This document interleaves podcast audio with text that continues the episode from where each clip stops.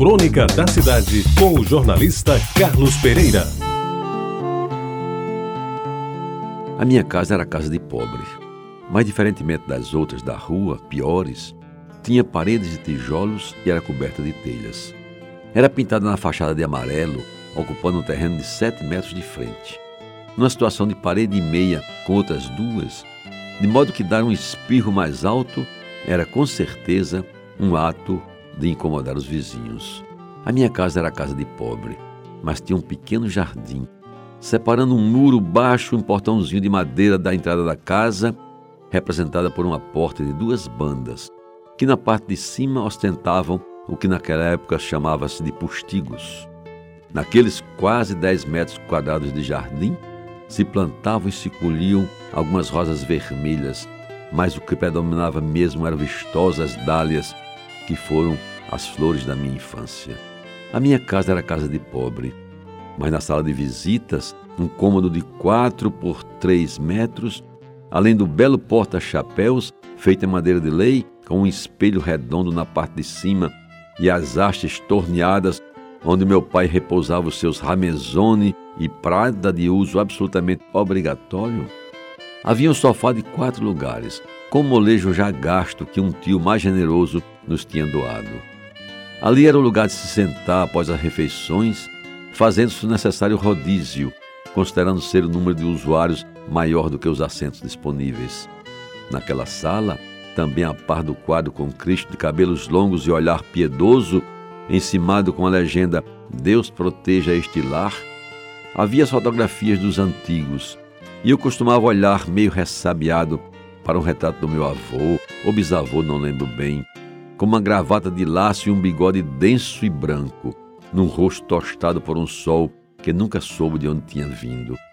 E não esquecer aquele conjunto de cadeiras de vime compradas com o dinheiro do lucro obtido no final do ano na bodega do meu pai e que foi o grande presente daquele Natal, final dos anos 40 por aí. O piso da sala era o que havia de mais nobre, contrastando com o resto mais pobre. Eram mosaicos que estampavam rosáceas em cinza e vermelho, bonito que só. Os outros pisos eram simples cimentados, queimados a colher, como bem definia meu tio Joca, que entendia da construção.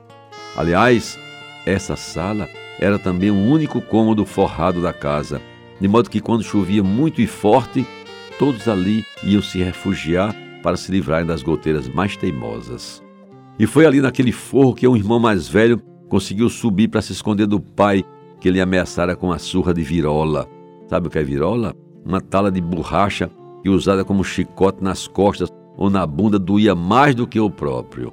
Diga-se que nesse episódio, o mano só levou desvantagem, pois apanhou duas vezes. A primeira pelo mal feito e a segunda por ter subido no forro sem autorização superior. Meus amigos, a minha casa era casa de pobre, mas tinha também uma sala de jantar que à noite se transformava em quarto de dormir. As redes cruzadas passando sobre a grande mesa onde comiam mais ou menos nove pessoas, os pais e sete filhos. Era uma mesa de madeira forte, com seis pés grossos, sendo um deles o preferido da minha mãe para amarrar o moleque que só queria vadiar.